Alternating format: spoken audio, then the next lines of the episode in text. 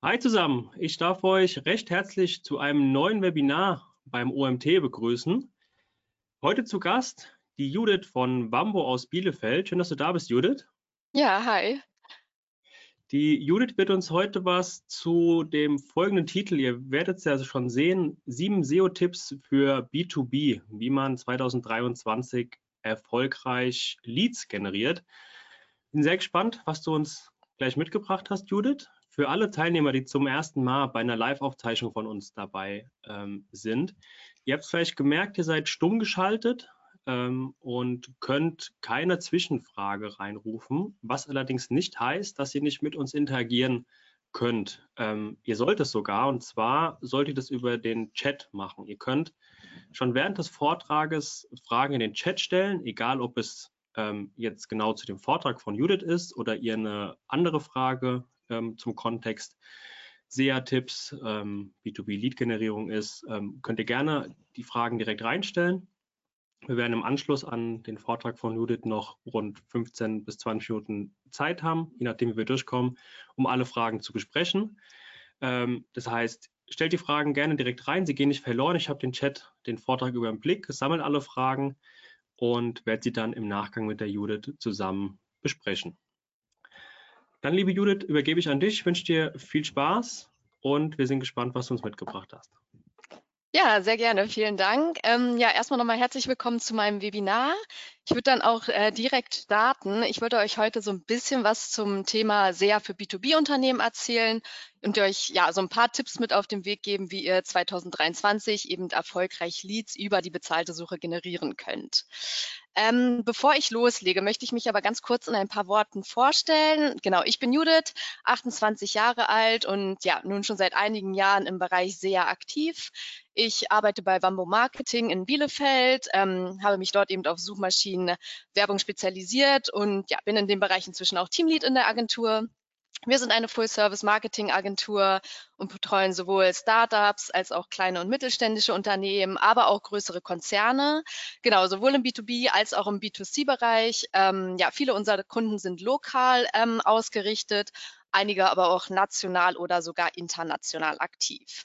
Ja, so viel zu mir. Ich blende am Ende meine, meines Webinars auch noch eine Folie mit ein paar Kontaktinformationen ein. Ähm, genau, die könnt ihr dann gerne nutzen, wenn noch irgendwas unklar ist, ähm, was eben im Vortrag oder auch in den Fragen danach ja nicht geklärt werden konnte. Genau, dann würde ich auch gleich schon starten. Ähm, für den Einstieg habe ich so ein paar Zahlen mitgebracht, die nochmal so ein bisschen veranschaulichen sollen, warum SEA für B2B-Unternehmen denn überhaupt relevant ist, beziehungsweise ja auch immer relevanter wird. Es ist inzwischen so, dass Einkäufer in B2B-Unternehmen eben größtenteils Digital Natives sind und für ihre Recherche eben das Internet nutzen. Ne? Ähm, genau, das liegt nicht nur an dem einfachen Grund, dass wir ja inzwischen in einer Zeit angekommen sind, in der die Generation, ähm, ja, die so wirklich gar nicht mehr mit dem Internet vertraut sind, langsam in Rente gehen, ähm, sondern eben auch an einem auffälligen demografischen Wandel. Ähm, und zwar waren vor gut zehn Jahren ähm, die Altersgruppen im B2B-Kaufprozess ja noch so relativ ausgewogen verteilt und inzwischen ist ein ähm, Großteil der B2B-Rechercheure und Einkäufer in Unternehmen aber eben ja unter 34. Das heißt, die Entscheidungsträger sind in den letzten Jahren eben noch mal deutlich jünger geworden. Ähm, genau, Statistiken zeigen eben, dass inzwischen fast 90 Prozent aller B2B-Einkäufer online recherchieren. Ja, und genau da gilt es halt, halt eben für uns, in den Suchergebnissen präsent zu sein. Ähm, genau, fast die Hälfte aller B2B-Käufe finden inzwischen sogar online statt und das ja, hat in den letzten Jahren eben nochmal viele Unternehmen dazu bewegt, einfach mehr Geld in die Suchmaschinen, ähm, Suchmaschinenwerbung zu investieren. Ähm, genau, vor allem seit dem Corona-Jahr 2020 sind die Ausgaben in dem Bereich eben nochmal enorm angestiegen. Außerdem hat sich auch die Art und Weise ähm, der B2B-Recherche geändert. Und zwar investieren ähm, B2B-Unternehmen äh, inzwischen wesentlich mehr Zeit in die Online-Suche und führen im Schnitt so ja, zwölf Suchanfragen durch, bis sie überhaupt erst auf einer Website aktiv werden. Ähm, genau, auch diese Entwicklung wird im Laufe meines Vortrags immer mal wieder relevant. Jetzt stellen sich natürlich viele die Kunden die Frage, aber reicht es denn nicht eigentlich auch einfach unsere Website zu optimieren und eben durch SEO-Maßnahmen ähm, organisch weit oben mitzuranken? Ähm, klar, eine äh, gute Sichtbarkeit in den organischen Suchergebnissen ist für B2B-Unternehmen ja genauso wichtig. Ich würde mich aber immer auf keinen Fall für ein Entweder-Oder aussprechen. Ähm, sondern einen Mix aus beiden Bereichen, also SEA und SEO empfehlen und halt vor allem halt auch die Synergien ähm, der beiden Disziplinen eben nutzen. Ich würde auch gleich noch mal so ein bisschen ähm, auf die Voraussetzungen für ein erfolgreiches SEA-Setup eingehen. Und ja, eine davon ist zum Beispiel, das kann ich jetzt schon mal so ein bisschen vorwegnehmen, eine ähm, conversion-optimierte Website, ähm, was ja zum Beispiel eher in den Bereich SEO fällt. Ähm, genau, mit einer gut strukturierten Website ähm, könnt ihr nämlich auch gleich schon eure Klickpreise im SEA senken, ähm, weil die Nutzererfahrung mit der Landingpage äh, eben unter anderem auch die Höhe der CPCs ähm, in der bezahlten Suche eben beeinflusst. Ähm, ein wesentlicher Vorteil von bezahlten Anzeigen ist aber eben, dass ihr wirklich sehr kurzfristige Ergebnisse erzielt und ja, man nicht im wie im, wie im SEO zum Teil wirklich Monate darauf warten muss, ähm, ja, bis die ersten Maßnahmen äh, eben anschlagen. Also sobald die Anzeigen laufen und die Kampagnen am besten noch so ein paar Tage gelernt haben, kann man in der Regel ähm, schon die ersten wertvollen Leads generieren. So, im B2B-Bereich äh, werden Werbetreibende ja eben nochmal vor ganz andere Herausforderungen gestellt, als es im B2C der Fall ist. Auch ähm, darauf würde ich ganz kurz gerne eingehen, bevor ich dann mit meinen sieben SEA-Tipps fortfahre. Und zwar, ähm, genau, bei B2B-Marketing, also ja, Business-to-Business-Marketing, ähm, verkaufen, ihre Unterne verkaufen Unternehmen ihre Produkte und Dienstleistungen ja an andere Unternehmen es handelt sich also häufig um ja, größere Maschinen, Anlagen, einzelne Rohstoffe, Software oder auch Beratungsdienstleistungen. Ähm, die Produkte und Dienstleistungen sind im B2B-Bereich also oft wesentlich komplexer und auch erklärungsbedürftiger, als es im B2C der Fall ist. Und in der Regel sind sie auch eben mit wesentlich größeren Investitionen, also eben auch einem höheren Neukundenwert verbunden und werden auch ja, sogar nicht selten äh, speziell an die Wünsche des Kunden angepasst. Äh, den Angeboten geht häufig außerdem eine intensive Beratung voraus, ähm, auf die dann ja auch zum Teil eine langfristige und sehr persönliche Beziehung zwischen beiden Unternehmen folgt. Und ähm, ja, generell läuft der Kauf und der Entscheidungsprozess im B2B-Bereich ähm, sehr rational ab und wird eben nicht wie im B2C-Bereich oder kaum von emotionalen Aspekten beeinflusst. Ähm, genau, es sind oft auch mehrere Entscheidungsträger involviert. Ähm, dabei sollte aber auf jeden Fall berücksichtigt werden, dass der B2B-Einkauf ähm, eben keinesfalls nur die Aufgabe der Führungsebene ist, sondern ähm, speziell an der Recherche auch quasi normale Angestellte beteiligt sind, äh, genau, die die Kaufentscheidung dann eben auch maßgeblich ähm, beeinflussen. Ähm, die Customer Journey ist im B2B oft wesentlich länger als im B2C. Es kommt zu mehreren Rücksprachen im Team und oft zieht sich der Kaufprozess dann sogar über mehrere Monate. Ähm, da es sich häufig auch um Nischenprodukte handelt, ist die Zielgruppe auch oft wesentlich kleiner als im B2C und es gibt gleichzeitig auch weniger Wettbewerber. Ähm, das bedeutet aber auch leider nicht, dass die ähm, Klickpreise im B2B-Bereich geringer ausfallen müssen. Ähm, viele Branchen müssen sogar mit sehr hohen CPCs rechnen. Ähm, genau, da Unternehmen ja im B2B-Bereich eben bereit sind, für lukrative Geschäftsbeziehungen äh, mehr zu investieren, was die Gebote in dem Bereich eben stark erhöht, auch wenn das Suchvolumen der einzelnen Keywords teilweise sehr niedrig ist. Ähm, aufgrund der Nischenprodukte entscheiden sich B2B-Unternehmen eben auch oft international aktiv zu werden, ja, was man bei der Marketingstrategie auf jeden Fall auch berücksichtigen sollte. Ähm, die Merkmale sind natürlich nicht in Stein gemeißelt und auch sehr abhängig von der jeweiligen Branche. Es gibt auch im B2B-Bereich ähm, ja, vergleichsweise günstige Serienprodukte, die eben direkt online bestellt werden können oder ja andersrum auch im B2C-Bereich sehr kostspielige Investitionen wie zum Beispiel ein Auto. Aber generell kann man schon sagen, ähm, dass die Punkte ähm, ja auf viele B2B-Beziehungen zutreffen. Bevor ihr jetzt anfangt, eure Kampagnen bei Google Ads zu erstellen, sollten auf jeden Fall einige Maßnahmen ja, getroffen werden, die ich jetzt mal unter Voraussetzung für ein erfolgreiches SEA-Setup ähm, ja, quasi zusammengefasst habe. Ähm, dafür habe ich so eine kleine Checkliste erstellt, die ihr am besten einfach vor eurem Konto-Setup einmal abhakt. Und zwar sieht die so aus. Ähm, Bevor ihr eure Werbeanzeigen bei Google Ads schaltet, ist es einfach wichtig, sich so ein paar Ziele zu setzen, die euch dabei helfen, eure Kampagnen ja, überhaupt erstmal zu erstellen und auszurichten und auch so die Auswertung und Analyse im Nachhinein so ein bisschen erleichtern.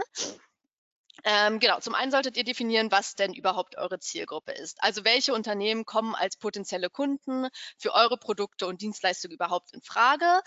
Ähm, für uns als SEA-Manager, die Kunden aus dem B2B-Bereich betreuen, bedeutet das in der Regel am Anfang immer ja eine etwas intensivere Auseinandersetzung und Analyse, als es ja oft im B2C-Bereich der Fall ist, weil die relevante Zielgruppe eben ja oft wesentlich kleiner ist. Am besten steht man hier einfach dann in der engen Kommunikation mit dem jeweiligen Kunden und orientiert sich auch so ein bisschen an den bisherigen Bestandskunden. Ähm, wenn ihr jetzt selber als Online-Marketing-Manager oder sogar SEA-Manager in einem B2B-Unternehmen tätig seid, werdet ihr mit der Zielgruppe wahrscheinlich schon eher vertraut sein und dann sollte die Analyse auch nicht mal nicht mehr so aufwendig werden. Genau, fangt am besten einmal mit der Branche an, in der sich eure potenziellen B2B-Kunden bewegen und ja eben eine Nachfrage nach euren Produkten und Dienstleistungen besteht. Ähm, macht euch auch hier ruhig mal ein paar Gedanken, wie denn der Wettbewerb in der Branche aussieht, weil das ja zum Beispiel auch beeinflusst, wie viel der Kunde denn bereit ist, für eine langfristige Geschäftsbeziehung ähm, ja, oder dafür zu investieren. Ähm, dann überlegt euch, welche Unternehmen ihr ansprechen wollt. Also handelt es sich eher um kleine und mittelständische Unternehmen oder wollt ihr sogar größere internationale Konzerne eventuell targetieren? Ähm, auch in welcher Wachstumsphase sich eure Zielgruppe befindet, könnte durchaus für euch relevant sein. Ähm, besonders wichtig ist es außerdem, die Regionalität eurer Zielgruppe ähm, zu erfassen. Ähm, also sind die jeweiligen Unternehmen eher regional oder national ausgerichtet oder eventuell sogar auch auf dem internationalen Markt aktiv. Und genau, was ihr bei eurer Zielgruppendefinition außerdem beachten solltet, ist, dass eure Zielgruppe ja aus mehreren Entscheidungsträgern ähm, in einem Unternehmen besteht. Also macht euch da ruhig Gedanken über mögliche demografische Merkmale, wie zum Beispiel das Alter oder auch sowas wie die Browser- oder Mobilnutzung ähm, könnte relevant sein und natürlich auch, welche Berufe bzw. Positionen eure Entscheidungsträger in dem jeweiligen Unternehmen haben. Ähm, neben eurer Zielgruppe ist es natürlich auch wichtig, den eigenen Wettbewerb zu analysieren und ja, direkte Konkurrenten zu identifizieren. Also findet am besten heraus, ob es sich bei euren Angeboten um Nischenprodukte handelt oder ja, eventuell sogar noch mehrere Wettbewerber die gleichen Produkte und Dienstleistungen auf dem Markt eben anbieten. Ähm, vergleicht auch ruhig mal die Preise, ähm, also soweit es natürlich überhaupt möglich ist und auf der Website von euren Wettbewerbern quasi einsehbar sind, ähm, aber auch andere relevante Faktoren, wie zum Beispiel die Qualität, ähm, der Service, die Lieferzeiten und fasst dann am besten mal alle Alleinstellungsmerkmale zusammen, die euch eben von euren Wettbewerbern abheben. Ähm, ihr könnt auch gerne mal schauen, wie eure Wettbewerber online präsent sind, also ob da eventuell schon ein paar Anzeigen über Google Ads schalten und auch worauf die denn generell ihren Schwerpunkt in ihren SEA-Anzeigentexten legen. Ähm, darauf aufbauen könnt ihr dann auch ein sinnvolles Budget festlegen, das ihr eben in eure Google Ads Kampagnen investieren wollt. Ähm, da stellt sich dann hauptsächlich die Frage, ob vielleicht sogar schon ein kleines Budget ausreicht, weil eben kaum Wettbewerber auf eure Keywords bieten oder ihr ähm, ja schon etwas mehr Geld in die Hand nehmen solltet, um euch eben gegen eure Konkurrenz ähm, durchsetzen zu können. Ähm, eine wesentliche Voraussetzung für ein erfolgreiches Google Ads Setup ist außerdem das Tracking. Also, dass ihr auch wirklich im Konto erfasst, wenn ein Nutzer Produkte auf eurer Website gekauft hat oder es halt irgendwie zu einem Vertragsabschluss gekommen ist. Ich hatte ja schon erwähnt, dass B2B-Unternehmen durch sehr lange Kaufprozesse gekennzeichnet sind. Also ja, es im Schnitt so zwölf Suchanfragen braucht, bis äh, Unternehmen überhaupt auf einer Website aktiv werden. Und daher ist es gerade im B2B-Bereich wirklich wichtig, ähm, nicht nur die finale Aktion auf eurer Website zu erfassen, sondern auch sogenannte ja, Soft- oder Micro-Conversions, also Aktionen, die viel weiter vorne im äh, Funnel stattfinden, ähm, als Conversions quasi zu hinterlegen. Das könnten zum Beispiel einfache Buttonklicks, ähm, ja, eine bestimmte Scrolltiefe auf einer Landingpage, sogar eventuell auch nur die Verweildauer oder der Download von ähm, Produktinformationen sein. Ähm, inzwischen läuft bei Google Ads ja sehr viel über die Automatisierung und je mehr Daten ihr dem Algorithmus liefert, desto besser funktionieren eben auch einfach die Smart Bidding Strategien. Ähm, das heißt, die Gebote eurer Kampagne können besser optimiert und eben an eure Kampagnenziele ähm, ja, angepasst werden. Aber dazu will ich auch später noch mal ein bisschen intensiver eingehen. Ähm, genau, es macht außerdem auch Sinn, ähm, den Conversions einen Wert zuzuweisen. Also zum Beispiel einem ausgefüllten Kontaktformular ähm, mehr Wert zuzuschreiben als einem reinen Buttonklick. Ähm, genau, das ist nämlich nicht nur später für die Auswertung der ähm, Performance hilfreich, sondern kann gegebenenfalls auch wieder den Lernprozess der Kampagnen ähm, unterstützen. Ähm, wenn ihr nämlich genug Daten sammelt und ähm, die verschiedenen Conversions für euch oder euren Kunden eben einen ja, sehr unterschiedlichen Wert haben, könnt ihr zum Beispiel auch in Konten, in denen jetzt ja keine Käufe direkt erfasst werden, ähm, die Geburtsstrategie Conversion Wert maximieren testen. Also so weist den Algorithmus einfach darauf hin, dass Conversion eben nicht gleich Conversion ist und er berechnet für die Wahrscheinlichkeit eines ausgefüllten Kontaktformulars zum Beispiel ein höheres Gebot als jetzt für einen reinen Buttonklick. Ähm, genau, ein Beispiel für eine Berechnung könnte zum Beispiel einfach folgender sein. Also nehmen wir mal an, ein Geschäftsabschluss hat für euch einen Wert von 5000 Euro. Ähm, dann ermittelt ihr zum Beispiel einfach aus Werten der Vergangenheit, wie viele Anrufe haben denn durchschnittlich zu einem ähm, Geschäftsabschluss geführt. Und war das jetzt ähm, ja, ungefähr bei zehn, jedem zehnten Anruf der Fall, teilt ihr die 5000 durch 10 und hinterlegt für Anrufe zum Beispiel den Conversion-Wert 500. Ähm, mit Hinblick auf Budget und definierten Leads ist es außerdem wichtig, sich vor dem Start der Google Ads-Kampagnen so ein paar Gedanken zu machen, welche Performance-Ziele man denn damit erreichen will und ja, sich dann auch gleichzeitig schon so ein bisschen mit den Google Ads KPIs auseinanderzusetzen. Ähm, eine besonders relevante Google Ads-Kennzahl im B2B-Bereich sind zum Beispiel die Kosten pro Conversion. Falls ihr euren ähm, Conversions einen Wert hinterlegt habt, ähm, auch die Kon Kosten pro Conversion Wert. Also überlegt euch oder stimmt am besten mit eurem Kunden ab, wie viel er denn bereit ist, für ein Lead auf seiner Website zu bezahlen. Ähm, dann ist außerdem auch noch die Conversion-Rate interessant, also der Anteil ähm, der Klicks auf eure Anzeigen, die eben zu einer Aktion auf eurer Website geführt haben. Und auch den ähm, CPC könnte man im Vorfeld einmal besprechen. Ne? Ähm, ich hatte ja schon gesagt, dass in vielen Branchen die Klickpreise zum Teil sehr hoch sind. Und deshalb könnte man auch hier schon mal ähm, ja, thematisieren, ob man die CPCs eben in Kauf nimmt und Google die Gebote so selbst optimieren lässt oder die Kampagnen vorsichtshalber gleich nur über einen manuellen CPC ähm, optimiert und es quasi so ein bisschen selber in die Hand nimmt. Ähm, genau, zuletzt solltet ihr vor allem Google Ads Setups auch sicherstellen, dass eure Landingpage Conversion optimiert ist. Das hatte ich ja zu Beginn schon mal so ein bisschen angedeutet.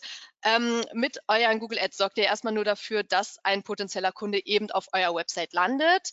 Ähm, die Überzeugungsarbeit, dass dieser dann aber auch konvertiert und ein Lead bzw. ein Vertragsabschluss ähm, ja, zustande kommt, muss dann aber ähm, die Landingpage leisten. Ne? Ähm, und zu einer conversion-optimierten Website gehören zum Beispiel ähm, kurze Ladezeiten, eine übersichtliche Seitenstruktur, auffällige CTAs, die den Nutzer eben direkt in Richtung Lead leiten. Ja, und am besten bietet ihr auch auf der jeweiligen Landingpage immer direkt eine Kontaktmöglichkeit an.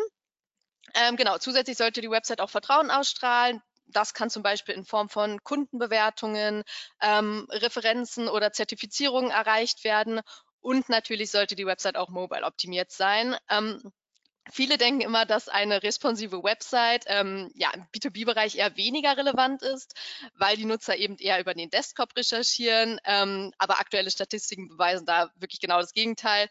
Auch für die B2B-Recherche ähm, ja, werden Mobilgeräte immer häufiger genutzt.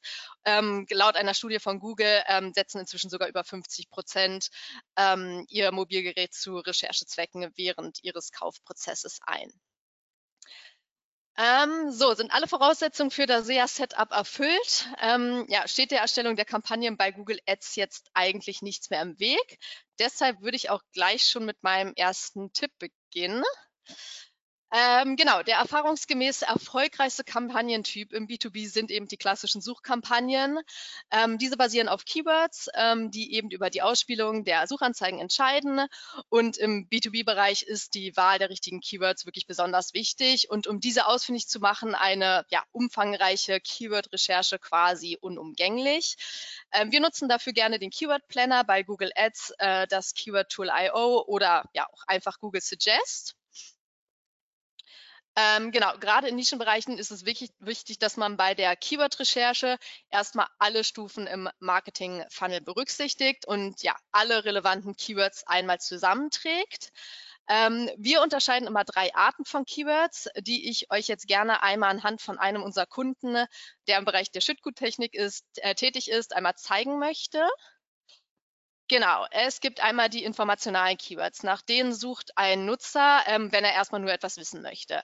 Ähm, bei unseren B2B-Kunden habe ich zum Beispiel bei der Recherche rund um Big Bag Befüllstation viele Keywords mit Suchvolumen gefunden, wie zum Beispiel Big Bag Befüllstation Bedienung oder wie funktioniert eine Big Bag Befüllstation. Genau, diese Suchbegriffe haben ja erstmal nur einen rein informativen Charakter. Ähm, dann gibt es noch die transaktionalen bzw. aktionalen Suchanfragen. Ähm, nach denen sucht ein Nutzer, wenn er eben schon eine konkrete Kaufabsicht hat bzw. eine Aktion ähm, durchführen möchte. Äh, in meinem Beispiel würden dazu dann zum Beispiel einfach nur Suchanfragen wie Big Bag Befüllstation oder zum Beispiel Big Bag Befüllstation ähm, Hersteller zählen. Genau, dann gibt es außerdem auch noch die navigationalen Keywords, ähm, äh, nach denen ähm, oder Genau, bei diesen Suchanfragen hat ähm, der Nutzer eben schon ja, ein konkretes Ziel ähm, und will über die Suchanfrage eben zu einer Website gelangen. Ähm, Suchbegriffe könnten dann zum Beispiel ähm, Big Bag Befüllstation YouTube oder ja, quasi einfach die Domain ähm, des Kunden sein. Ähm, schon allein, um im nächsten Schritt auch gleich negative Keywords bei euren Kampagnen zu hinterlegen, macht es wirklich Sinn, wie gesagt, erstmal alle relevanten Keywords in dem Bereich zusammenzutragen. Also die informationalen, die transaktionalen und die navigationalen. Es ist natürlich dann von der Branche und dem Wettbewerb abhängig, welche Keywords man letztendlich in den Suchkampagnen einbucht. Ähm, aber ich würde euch empfehlen, den Fokus wirklich erstmal nur auf die transaktionalen Keywords zu legen. Ähm, gerade wenn eure Keywords in Kombination mit Kaufen, Bestellen etc. Suchvolumen haben, sind diese Keywords für euch natürlich besonders ähm, relevant. Ähm, genau, ich würde euch aber trotzdem ähm, gerne auch nochmal ein Beispiel von einem unserer B2B-Kunden zeigen, bei dem wir wirklich wesentlich weiter oben im Funnel angesetzt haben. Und zwar handelt es sich um POS-Tuning. Ähm, ja, der Kunde verkauft äh, sogenannte Warenvorschubssysteme, also quasi diese Pusher, die ähm, die Produkte eben im Supermarkt automatisch nach vorne schieben, wenn ein Produkt entfernt wurde. Und genau, dafür habe ich die Keywords nochmal in drei andere Kategorien entlang des Funnels eingeteilt und zwar in problemorientiert, äh, lösungsorientiert und kaufbereich bereit. Ähm, Im oberen Bereich des Funnels ähm, ist dem Nutzer schon bewusst, dass er eben ein Problem hat, aber er weiß noch nicht so genau, ähm, wie er es lösen soll und sucht dann zum Beispiel, also ist schon noch sehr allgemein danach, wie er denn seine Markenbekanntheit steigern kann. Ähm, Im mittleren Bereich des Funnels greift ihr dann eben die Nutzer ab, die ja bereits eine Lösung für ihr Problem haben, aber noch nicht die richtigen Produkte dafür gefunden haben. Also sie wissen in dem Fall zum Beispiel schon, dass sie ihre Markenbekanntheit steigern müssen, aber indem sie zum Beispiel ihre Regale optimieren und suchen dann eben danach. Und dann gibt es noch die Nutzer im unteren Bereich des Funnels, ja, die die Produkte sogar schon kennen und e, nur noch den richtigen Anbieter dafür suchen.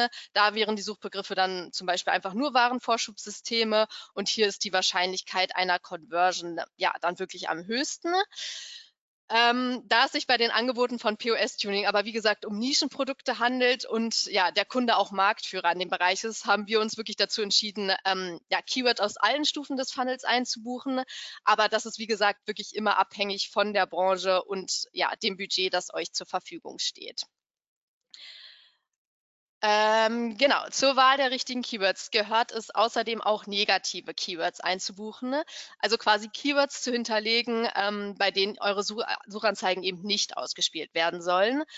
Ähm, mein Tipp ist dann immer direkt zu Beginn äh, gleich kampagnenübergreifende Listen mit sehr allgemeinen Keywords zu hinterlegen. Ähm, ich habe ja auch mal ein Beispiel aus dem Konto von einem meiner B2B-Kunden gescreenshottet. Ähm, typische Beispiele, die ich in meinen negativen Key Keywordlisten aus dem ähm, ja, B2B-Bereich immer einbuche, sind zum Beispiel informationale Keywords wie Beschreibung, Definition, Erklärung etc. Viel auch Richtung Jobs oder Stellenangebote oder ja, zum Beispiel selber bauen, selber machen, sieht man da auch ganz häufig. Ähm, dann buche ich auch gerne alle möglichen navigationalen Keywords ein, die eben ja keinen Bezug zur eigenen Brand haben, also zum Beispiel viel Richtung Amazon oder eBay und oft macht es eben auch Sinn, ähm, ja, direkte Wettbewerber auszuschließen. Also wenn sich der Nutzer bereits für einen Konkurrenten entschieden hat, sollte man sich das Budget bei den hohen Klickpreisen im B2B-Bereich lieber sparen und eben vermeiden, dass die eigenen Anzeigen ähm, ja, bei Suchanfragen ausgespielt werden, die eben einen Wettbewerber enthalten. Ja, da man im B2B-Bereich halt wirklich auch hm, oft nur noch eine geringe Chance hat, dass der Kunde dann nochmal wechselt. Aber das ist auch, wie gesagt, von Fall zu Fall sehr unterschiedlich und kann eigentlich nicht verallgemeinert werden. Ich habe auch schon mal im B2B-Bereich ähm, eine Wettbewerberkampagne geschaltet, ja, und bei sehr niedrigpreisigen Produkten ja eben auf Brand-Keywords von Konkurrenten geboten, in der Hoffnung, da noch so ein paar Nutzer abzuwerben. Ähm, besonders für Agenturen, ähm, die mehrere B2B-Konten betreuen, macht es Sinn, einfach mal so eine allgemeine Liste ähm, mit lauter informationalen Keywords wie Beschreibungen, Definitionen etc. anzufertigen und die dann eben immer wieder in den Konten zu hinterlegen. Ähm, so spart man sich auf Dauer auf jeden Fall eine Menge Aufwand, sowohl beim Setup ähm, genau als auch bei der Optimierung später. Ähm, hat man jetzt alle Keywords zusammengetragen, ähm, stellt sich natürlich noch die Frage, wie buche ich die Keywords denn jetzt eigentlich ein? Ähm, bei Google Ads gibt es ja mehrere Keyword-Optionen, ähm, die die Suchanfragen der Nutzer unterschiedlich stark abdecken. Ähm, während bei Exact Keywords eure Anzeigen zum Beispiel wirklich nur bei Suchanfragen ähm, mit genauer oder sehr ähnlicher Übereinstimmung ausgespielt werden, ähm, decken Broad Keyword schon eine sehr große Spannweite an Suchanfragen ab, die teilweise dann auch wirklich nur noch annähernd in dem Zusammenhang ähm, mit dem Keyword stehen müssen. Ich weiß, dass viele SEA-Manager diese Keyword-Option vor allem in Kombination mit den Smart Bidding-Strategien inzwischen sehr anpreisen. Ähm, ja, ich würde euch aber trotzdem weiterhin empfehlen, ähm, gerade im B2B-Bereich eure Keywords erstmal nur im Exact und Phrase-Match einzubuchen. Ähm, genau, vor allem in Bereichen, bei denen sich die Suchanfragen sehr stark mit dem B2C überschneiden, ist es wirklich sinnvoll darauf zu achten, dass da kein Budget verschwendet wird. Ähm, genau, aber auch bei ähm, Phrase und Exact Keywords würde ich natürlich die automatischen Geburtsstrategien nutzen und die Kampagnen zum Beispiel ähm, ja, über Conversions maximieren laufen lassen. Ähm, anfangs macht es auch teilweise Sinn, mit Klicks maximieren zu starten, damit eure Anzeigen eben ja, direkt ausgespielt werden und die Kampagnen erstmal für einige Zeit so ein paar Daten sammeln können. Achtet da dann aber gegebenenfalls darauf, dass ihr direkt einen maximalen CPC hinterlegt, wenn die Klickpreise in dem Bereich eben ja sehr hoch ausfallen können. Genau, viele unserer Kunden ähm, betreuen wir sowohl im SEA als auch im SEO. Ähm, das heißt, die Inhalte auf der Website sind in der Regel schon Keyword optimiert. Und in dem Fall macht es außerdem auch mal Sinn, eine dynamische Suchkampagne zu testen. Ähm, das heißt, es werden nicht wie in normalen Suchkampagnen eben manuell ähm, Keywords hinterlegt, sondern ja, das wird einfach eine Landingpage angegeben und von der zieht sich dann Google ähm, relevante Inhalte und ähm, generiert daraus dann auch dynamische Anzeigentitel. Und oft werden so einfach nochmal Suchanfragen abgedeckt, auf die man jetzt zum Beispiel bei der Keyword-Recherche nicht gestoßen ist.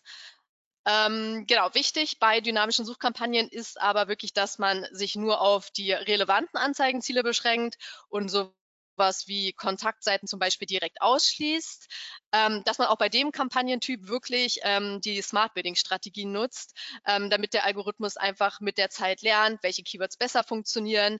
Ähm, genau, und dass man eben ähm, ja, auch Brand-Keywords von Anfang an ausschließt, um den Fokus in der dynamischen Suchkampagne eher auf generische Begriffe zu legen. Ähm, sonst kann es sein, dass der Algorithmus mit der Zeit ähm, einfach erkennt, dass die Conversion-Wahrscheinlichkeit ähm, bei Brand-Keywords eben höher ist und versucht darüber dann ähm, nur noch die Anzahl der Conversions zu maximieren. Wenn es für euer Konto relevant ist, könntet ihr die Brand-Kampagne ja dann zum Beispiel nochmal separat erstellen. Ähm, genau, mit dem äh, reinen Google Ads Setup ist es dann aber in der Regel auch leider noch nicht getan. Ähm, wichtig ist, dass ihr euer Keyword Set und euren Suchwortbericht auch laufend optimiert. Ähm, das heißt, regelmäßig einen Blick in die, ähm, äh, in die Suchbegriffe legen, ähm, unrelevante Keywords ausschließen, ähm, genau, und ihr habt auch außerdem bei Google Ads Einblick in die Auktionsdaten und da seht ihr dann auch ganz gut, ähm, ja, auf welche Keywords zum Beispiel eure Wettbewerber schon bieten und könntet darauf dann nochmal, ähm, genau, könntet darauf aufbauend dann nochmal euer Budget ein bisschen besser kalkulieren. Genau, mein zweiter Tipp bezieht sich ebenfalls hauptsächlich auf Suchkampagnen. Und zwar geht es darum, wie man im B2B-Marketing effektive Anzeigentexte formuliert. Ähm, B2B-Kaufprozesse laufen im Vergleich zu B2C-Kaufprozessen ja wesentlich rationaler ab. Ähm, die Kaufentscheidungen werden also nicht aus dem Bauch heraus getroffen. Ja, und das dauert in der Regel halt ja oft wirklich wesentlich länger, bis man die Entscheidungsträger wirklich von seinem Angebot überzeugt hat. Im B2B-Marketing geht es also nicht darum, ja, mitreißende Werbetexte zu formulieren, sondern eher darum, Professionalität auszustrahlen und eben Vertrauen zu schaffen. Ne? Und am besten formuliert ihr eure Anzeigentexte also sachlich, hebt aber trotzdem Merkmale hervor, die euch eben deutlich ähm, von der Konkurrenz abheben. Ähm, durch so seriöse Call to Action solltet ihr den Nutzer aber trotzdem auffordern, in Aktion zu treten. Das kann zum Beispiel ein einfaches Jetzt Kontakt aufnehmen oder Jetzt anrufen, Jetzt Angebot einholen oder Jetzt Informationen anfordern sein, ähm, was ihr dann zum Beispiel in eurem Titel oder auch in eurer Beschreibung von eurem Anzeigentext ähm, unterbringt. Genau, außerdem solltet ihr auch noch darauf achten, dass ihr wirklich die richtige Ansprache wählt. Auch hier lautet meine Empfehlung für SEA-Manager, ähm, ja, in Agenturen, die jetzt mit dem Wording ihres B2B-Kunden noch nicht zu 100 Prozent vertraut sind, schaut euch einfach mal die Landingpage an und passt den Stil so ein bisschen daran an. Ähm, wenn der Besucher da zum Beispiel geduzt wird, ähm, solltet ihr die Ansprache auf jeden Fall auch in euren Anzeigentexten übernehmen. Ähm, bei Google Ads habt ihr ja außerdem die Möglichkeit, Assets hinzuzufügen, ähm, die die Sichtbarkeit eurer Anzeige eben nochmal deutlich erhöhen. Das können zum Beispiel Bilder neben eurer Anzeige sein oder auch Sitelinks, die auf relevante Unterseiten verlinken. Ähm, ja, hat zwar keinen direkten Einfluss auf die Ausspielung der Assets, ja, aber dass es hinzufügen quasi kostenlos ist, würde ich euch auf jeden Fall empfehlen, immer alle relevanten Assets bei eurer Kampagne zu hinterlegen. Denn Assets haben auch noch viele weitere Vorteile. Und zwar erhöhen sie, wie gesagt, die Sichtbarkeit ähm, eurer Anzeige und führen dazu, dass eure Anzeige eben einfach mehr Platz in den Suchergebnissen einnimmt, wodurch dann auch gleichzeitig eure Wettbewerber so ein bisschen weiter nach unten verdrängt werden. Ähm, genau, durch die Assets steigt in der Regel außerdem auch eure Klickrate, was sich dann wiederum positiv auf den Qualitätsfaktor und euren Anzeigen ran auswirkt und sogar auch eure CPCs senken kann. Ähm, ihr bietet dem Nutzer durch die Assets außerdem relevante Zusatzinformationen ähm, ja, und habt auch hier nochmal die Möglichkeit, eure USPs hervorzuheben, um eben Vertrauen zu schaffen und den potenziellen Kunden von eurem Angebot zu überzeugen. Und außerdem ermöglicht ihr eurem Nutzer durch Assets wie Anruferweiterung zum Beispiel eine direkte Kontaktmöglichkeit über eure Anzeige und könnt so quasi schon Leads generieren, ähm, ja, bevor der Nutzer überhaupt eure Website besucht hat. Ähm, ein besonders relevantes Asset im B2B-Bereich wäre da das Lead-Formular. Ähm, genau, über einen Link in der Anzeige kann der Nutzer darüber dann direkt mit euch in Kontakt treten. Ihr könnt auch selbst auswählen, welche Kontaktdaten ihr vom Nutzer anfordern wollt, ähm, genau, welcher Call to Action für euch relevant ist und auch generell, wie ihr das ganze Formular so ein bisschen gestalten wollt mit ähm, Titel, Bild etc. Ähm, bevor ihr dieses Asset nutzt, würde ich die Einrichtung aber ganz kurz mit eurem Datenschutzbeauftragten absprechen, da ihr zum Beispiel auch als SEA-Manager ähm, der das Google Ads-Konto quasi betreut, ähm, theoretisch dann Einsicht in die Kontaktdaten ähm, der Interessenten habt. Genau, hier habe ich jetzt nochmal eine Anzeige mitgebracht von einem unserer B2B-Kunden. Ähm, werden alle Assets ausgespielt, könnte das dann so aussehen. Ihr seht hier die Sitelinks, ähm, die Bilderweiterung, die Erweiterung mit Zusatzinformationen, Standorterweiterung, Snippets und auch die Anruferweiterung. Ähm, genau, die Anzeige ist, wie ihr seht, einfach wesentlich präsenter in den Suchergebnissen, ähm, ja, schafft Vertrauen und lädt die Nutzer einfach mehr dazu ein, die Website zu besuchen. Ähm, inzwischen ist es bei Google Ads ja nur noch möglich, responsive Suchanzeigen zu erstellen. Also, dass ihr mehrere Anzeigentitel und Beschreibungen angebt, die ja, Google dann eben intelligent miteinander kombiniert. Da mache ich es in der Regel dann so, dass ich den Titel mit dem spezifischen Keyword für die Anzeige ähm, auf Position 1 anpinne. Und außerdem achte ich auch immer darauf, dass ich die Brand in der Anzeige erwähne. Und wie gesagt, am besten auch immer mindestens ein äh, Call to Action im Titel oder in der Beschreibung von der Anzeige ähm, einbaue.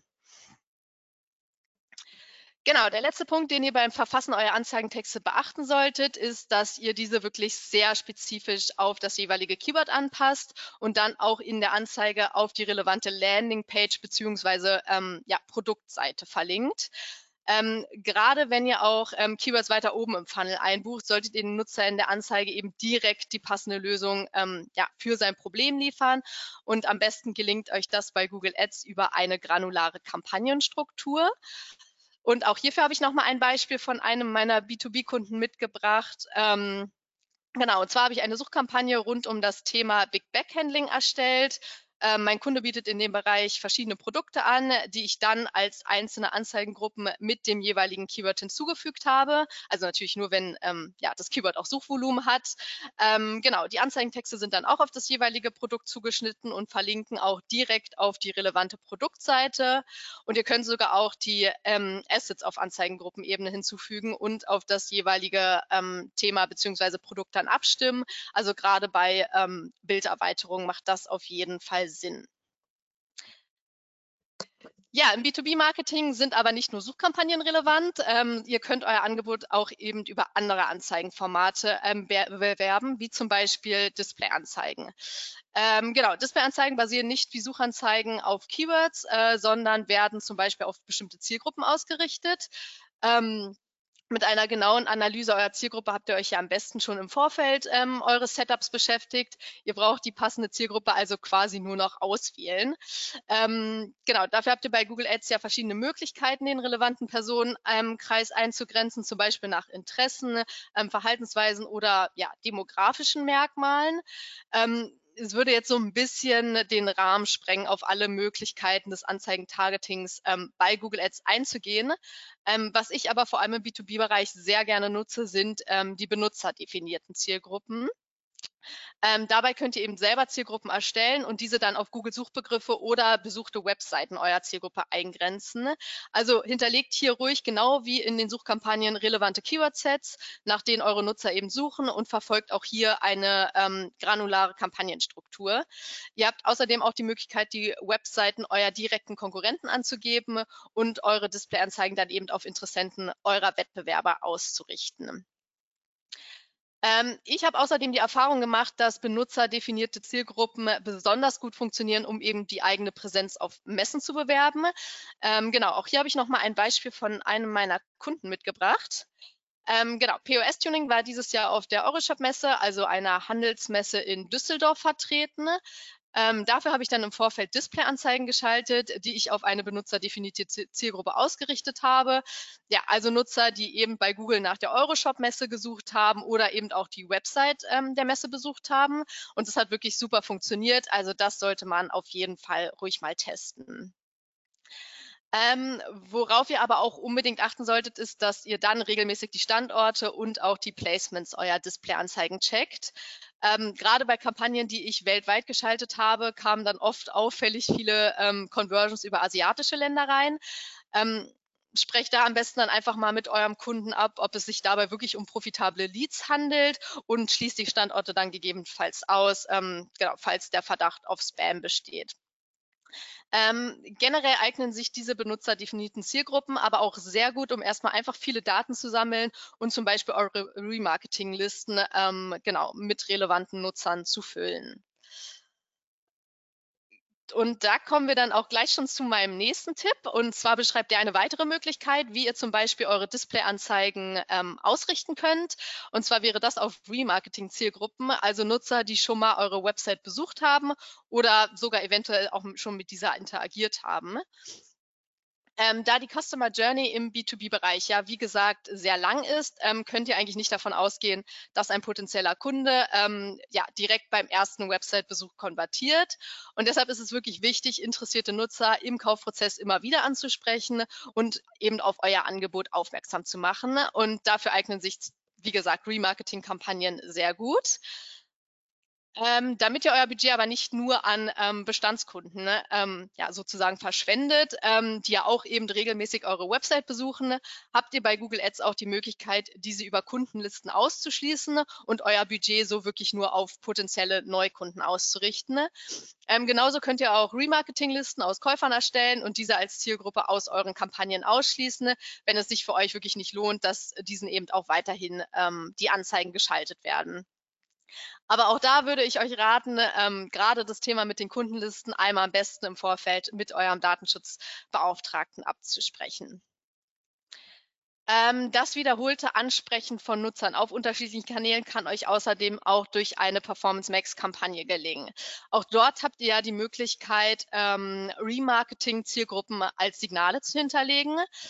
Ähm, ich persönlich habe Performance Max Kampagnen. Hm, das ist ja immer noch so ein äh, relativ neuer Kampagnentyp, bisher eher seltener im B2B-Bereich oder ja, generell in Lead-Konten getestet.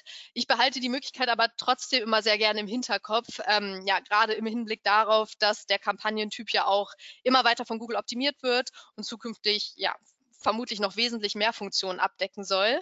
Ähm, um herauszufinden, ob sich das Schalten einer Performance Max Kampagne für euch auf Dauer lohnt, könnt ihr auch zum Beispiel einfach mal einen AB-Test ähm, im Vergleich mit einer normalen Suchkampagne fahren und dann eben nach einer gewissen Zeit auswerten, welcher Kampagnentyp ähm, besser funktioniert.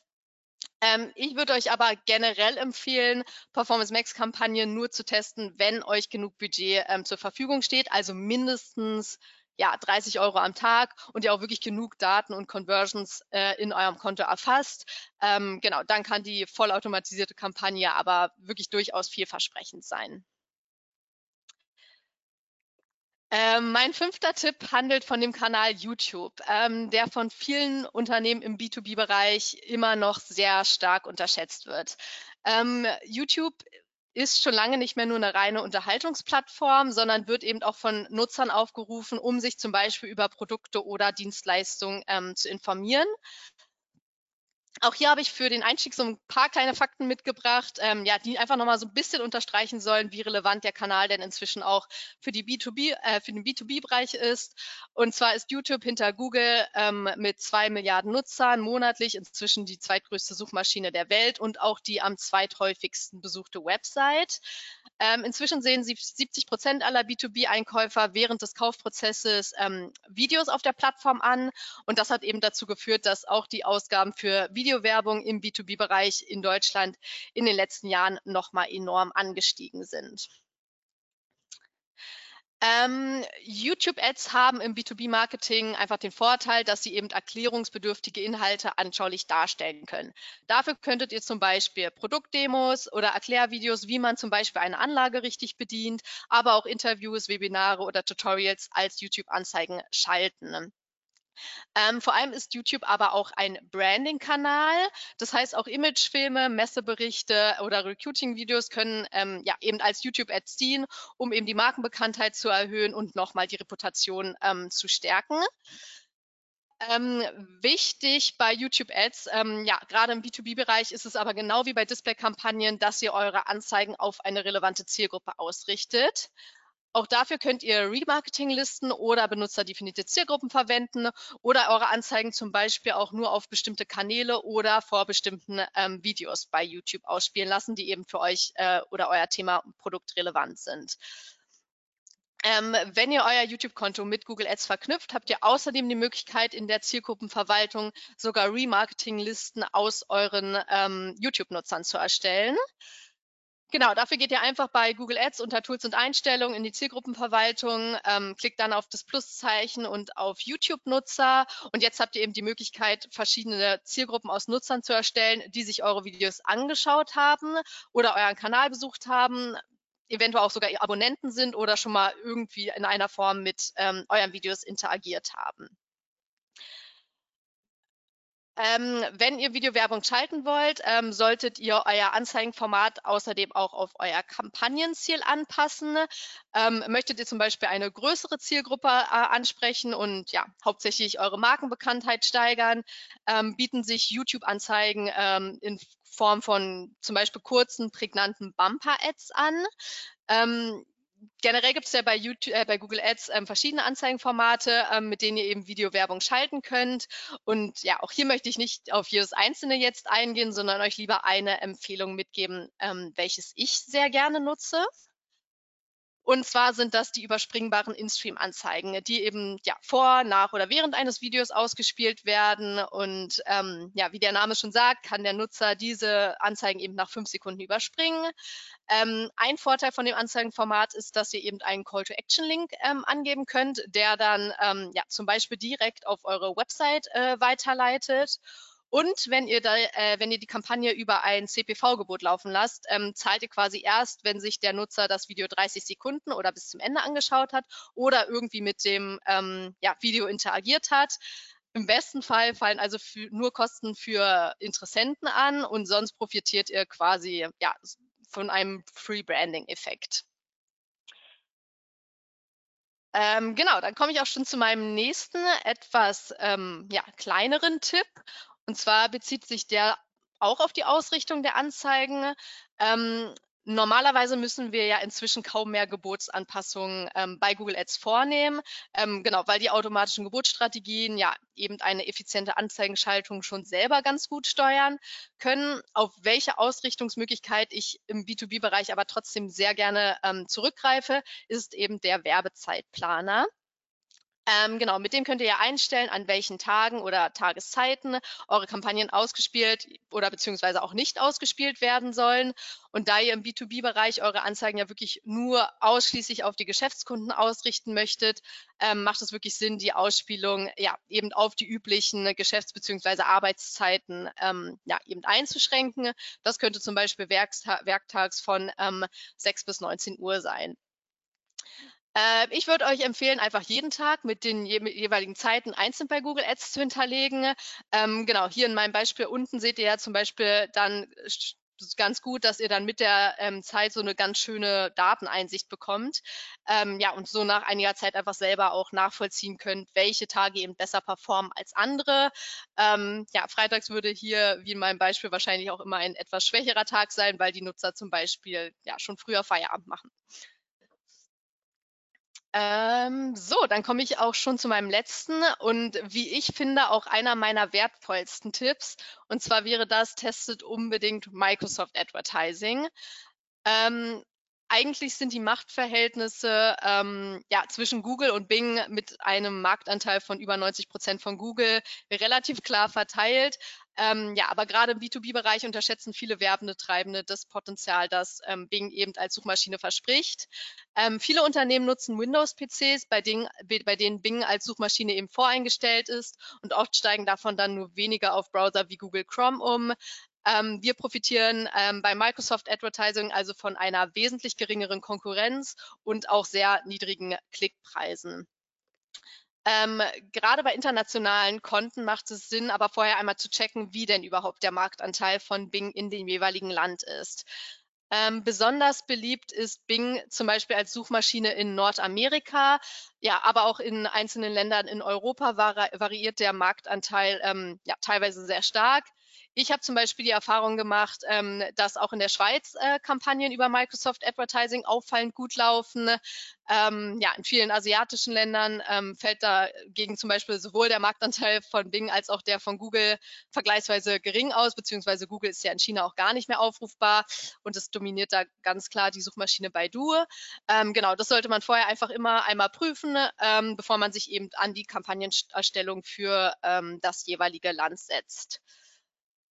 Ähm, vom Prinzip und vom Aufbau her ist Microsoft Advertising ja bis auf ein paar unterschiedliche Bezeichnungen eigentlich ähnlich wie Google Ads. Ihr könnt eure Kampagnen sogar einfach mit ein paar wenigen Klicks von Google Ads zu Microsoft Advertising ähm, importieren und müsst diese auch dann nicht komplett neu aufsetzen. Ähm, denkt nur am besten daran, dass ihr dann auch wirklich ähm, ja, das Budget anpasst. Also eigentlich stellen wir bei ähm, Bing Ads aufgrund der geringeren Konkurrenz wirklich immer nur einen Bruchteil des Budgets ähm, wie von Google Ads ein. Aber auch hier würde ich ja ungern eine Empfehlung aussprechen, weil das auch wirklich von Fall zu Fall ähm, unterschiedlich sein kann. Also E-Commerce-Kampagnen lasse ich äh, wirklich teilweise auch nur ein Zehntel des Budgets laufen. Ne? Aber bei einem meiner B2B-Kunden ne, ähm, laufen die Kampagnen durch die gute Performance sogar inzwischen ne, zum Beispiel fast mit dem gleichen Budget bei Microsoft Advertising wie bei ähm, Google Ads. Genau, hier seht ihr auch nochmal zwei Suchkampagnen von einem von meinen B2B-Kunden, die ich genauso wie sie bei ähm, Google Ads waren, eben zu Microsoft Advertising importiert habe. Also Keywords und ähm, Anzeigen sind komplett identisch, auch und in beiden Tools ähm, ja, erfasse ich auch genau die gleichen ähm, Conversions. Man sieht, glaube ich, ganz gut, dass wenn man zum Beispiel einen Blick auf die Kennzahl Kosten pro Conversion wirft, ähm, die Performance bei Microsoft Advertising dieses Jahr im ähm, März sogar noch mal etwas stärker war als bei ähm, Google Ads. Also es lohnt sich wirklich, ähm, Microsoft Advertising einfach mal auszuprobieren. Genau, Bing jetzt hat aber auch nicht, äh, hat auch noch einen weiteren wesentlichen Vorteil und ähm, zwar habt ihr hier die Möglichkeit, sogenannte Zielgruppenanzeigen zu erstellen, ähm, genau, die dann eben im Microsoft Audience Network geschaltet werden. Ähm, da Microsoft vor einigen Jahren LinkedIn aufgekauft hat, könnt ihr ähm, dort auch Anzeigen auf Basis von LinkedIn-Profildaten ausrichten. Ne? Ihr habt also direkt die Möglichkeit, mit euren Anzeigen Mitarbeitern aus bestimmten Unternehmen ähm, oder Posit äh, per äh, Personen, die in bestimmten Branchen arbeiten oder auch sogar direkte Stellenfunktionen, ähm, ja, wie zum Beispiel Einkauf, Vertrieb etc. zu ähm, targetieren. Genau, dafür ist Microsoft Advertising wirklich die einzige Plattform und hat einen deutlichen Vorteil ähm, vor Google. Google Ads. Ja, das waren auch schon meine sieben Tipps. Ich hoffe, ihr konntet daraus ein bisschen was mitnehmen. Ähm, ich bedanke mich auf jeden Fall für eure Aufmerksamkeit, ähm, beantworte jetzt gerne noch ein paar Fragen. Ähm, sollte irgendwas nicht beantwortet werden können, könnt ihr mich, wie gesagt, auch gerne im Nachhinein noch ähm, kontaktieren. Dafür seht ihr hier nochmal meine Kontaktdaten. Ich wollte außerdem noch ganz kurz gerne auf den Wambo Newsletter aufmerksam machen, ähm, den meine liebe Kollegin wöchentlich einmal mit ein paar spannenden Online-Marketing-News verschickt. Also wer Interesse hat, braucht einfach nur unsere Website besuchen und dann öffnet sich schon automatisch ein Fenster, über das ihr den Newsletter dann einfach abonnieren könnt. Vielen Dank. Vielen Dank an dich, Judith, für ja, deine Tipps, die du genannt hast. Sehr spannend.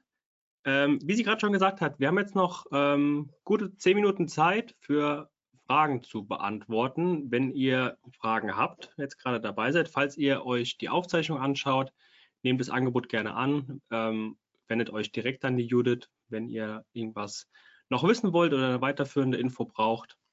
Ansonsten ähm, lasst uns gerne direkt einsteigen. Wir haben dann eine Frage vorliegen. Ähm, ich lese einfach mal vor, es wird teilweise schon, glaube ich, auch dann beantwortet in dem Vortrag, aber vielleicht kannst du noch was zu, zu sagen.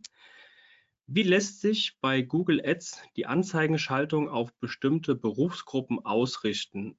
In Klammern beispielsweise Unternehmensberater, ähm, beziehungsweise auf die Berufsgruppe begrenzen. Dann hat er noch dazu geschrieben, ich sehe gerade, dass meine Frage anhand der Displayanzeigen beantwortet wird. Lassen sich benutzerdefinierte Zielgruppen auch auf Textsuchanzeigen anwenden? Ähm, ja, also erstmal zu der ersten Frage. Ähm, da hatte ich ja, wie gesagt, also bei Google Ads hast du auch Möglichkeiten, ähm, bestimmte Zielgruppen auszuwählen, ähm, zum Beispiel nach Interessen, ähm, ob es da jetzt wirklich ähm, genaue Stellenangebote sind, kann ich dir, glaube ich, nicht, äh, bestimmte äh, Positionen und Unternehmen kann ich dir, glaube ich, nicht sagen. Ähm, ich glaube, da ist tatsächlich ähm, die Zielgruppenschaltung bei Microsoft Advertising wesentlich besser. Also in dem Fall würde ich es zum Beispiel wirklich mal ausprobieren, ähm, weil bei Google Ads die Zielgruppen da relativ eingeschränkt sind, würde ich mal behaupten. Ähm, genau, und äh, ja, theoretisch könntet ihr auch eure ähm, Textanzeigen auf ähm, ähm, Zielgruppen ausrichten. Mache ich aber nie, also würde ich auch generell nicht empfehlen, weil man da ja so ein bisschen zwischen Push- und Pull-Marketing quasi unterscheiden muss. Also Suchanzeigen basieren ja auf Keywords, also bedient ihr quasi die Nachfrage ähm, von euren Nutzern. Ähm, und wenn man da jetzt äh, Zielgruppen, also wenn man jetzt eine Suchanzeige auf Zielgruppen ausrichtet, würde ich das wirklich nur bei Displayanzeigen machen, weil die auch einfach ansprechender aussehen als quasi so Suchanzeigen. Genau. Okay, cool. Ja, das war die einzige Frage, die bisher reingekommen ist. Ähm, denke mal, dann hast du alles soweit sehr gut beschrieben. Ah, da kam gerade noch was rein. Ähm, kann ich bei YouTube auch andere Kanäle als Ziel bzw. Zielgruppe auswählen, wenn ich der Kunde, wenn ich bzw. der Kunde keinen eigenen Channel betreibt? Verstanden oder soll ich schon mal formulieren? Ähm, ja, ich glaube, es ging um die Zielgruppen bei YouTube. Also man kann auf jeden Fall genau. Kanäle auswählen. Ähm, es sind nicht alle möglich, da müsste man einfach mal ausprobieren, ähm, welche man da hinterlegen kann. Ähm, wenn ich es jetzt richtig verstanden habe, muss man aber schon einen eigenen Kanal besitzen und das, YouTube, äh, das Video muss auch auf YouTube hochgeladen sein, damit man es als Anzeige schalten kann, falls das die Frage war. Ja, so verstehe ich es zumindest auch. Ja. Okay, ja, scheinbar sind da nicht so viele Fragen offen. Wenn ihr, wie gesagt, noch eine Frage habt, ähm, könnt ihr euch auch gerne im Nachgang direkt an die Judith wenden. Ähm, dann würde ich euch jetzt schon in den, ins Wochenende verabschieden. Ich habe gerade eben geschaut, nämlich die eine oder andere Danksagung kommt schon rein von Seiten der Community. Gebe ich gerne an dich weiter, Judith. Ähm, ja, Dank. Auch danke nochmal von meiner Seite für, für die Zeit und die Mühe gerne das nächste Mal wieder. Und dann würde ich mich freuen, wenn ich euch bald wieder hier begrüßen darf und wünsche euch schon mal ein schönes Wochenende, alles Gute. Und wenn nächste Woche in Hamburg sein sollte, auf dem OMR-Festival, ähm, würde mich freuen, wenn ihr bei uns am Stand mal vorbeischaut. Vielen Dank, Judith, und euch ein schönes Wochenende.